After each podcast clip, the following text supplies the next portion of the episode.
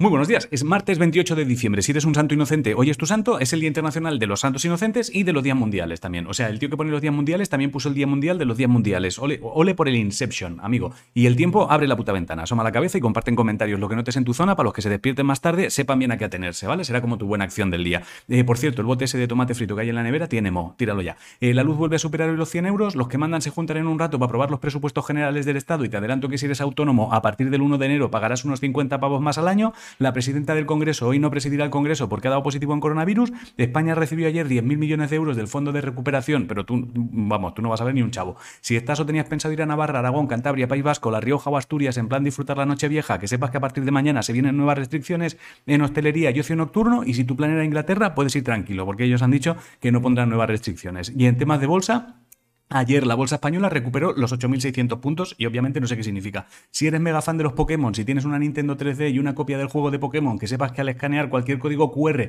te sale un Pokémon, incluyendo los QR del certificado COVID. En ciencia, el domingo murió el biólogo Edward O. Wilson, que era el Darwin de la era moderna, y los astronautas chinos ayer se dieron otro paseo por el espacio. O sea, paseo, pues lo llaman paseo, pero es una puta vuelta alrededor de la nave atado a un cable, o sea, como la madre de Dumbo. Eh, si te mola la natación, una chica llamada Laura Sánchez ayer hizo la mejor marca nacional de 16 años en 50 metros espalda con 29-41. La NBA está pensando en crear un nuevo torneo, rollo Copa del Rey, de cara al año que viene o al siguiente, y eso supondría recortar la regular season, ¿vale? De 82 partidos a 78. Y si te vuela el malo en mano, que sepas que del 6 al 8 de enero en Cuenca se jugará el torneo internacional de España. Si eres fan de Agonei y estás por Bilbao, mañana tiene vuelo allí y quedan entradas, creo. El videojuego Final Fantasy VI se retrasa por lo menos hasta mediados del año que viene. Y recuerda que Epic Games regala un juego gratis cada día hasta el 30 de diciembre. En esports, Jim Gon ayer anunció que se retira del competitivo del O sea que Jim ha dicho que es chimpón y el horóscopo dice, hostia, vaya broma, ¿eh? El horóscopo dice que dejes de dar vueltas a qué hubiera pasado si hubieses actuado de otra forma porque ya no hay vuelta atrás. Si no sabes qué comer, hazte pisto con huevo. En el libro de Isasa Weiss sale la receta y es súper fácil hacerlo.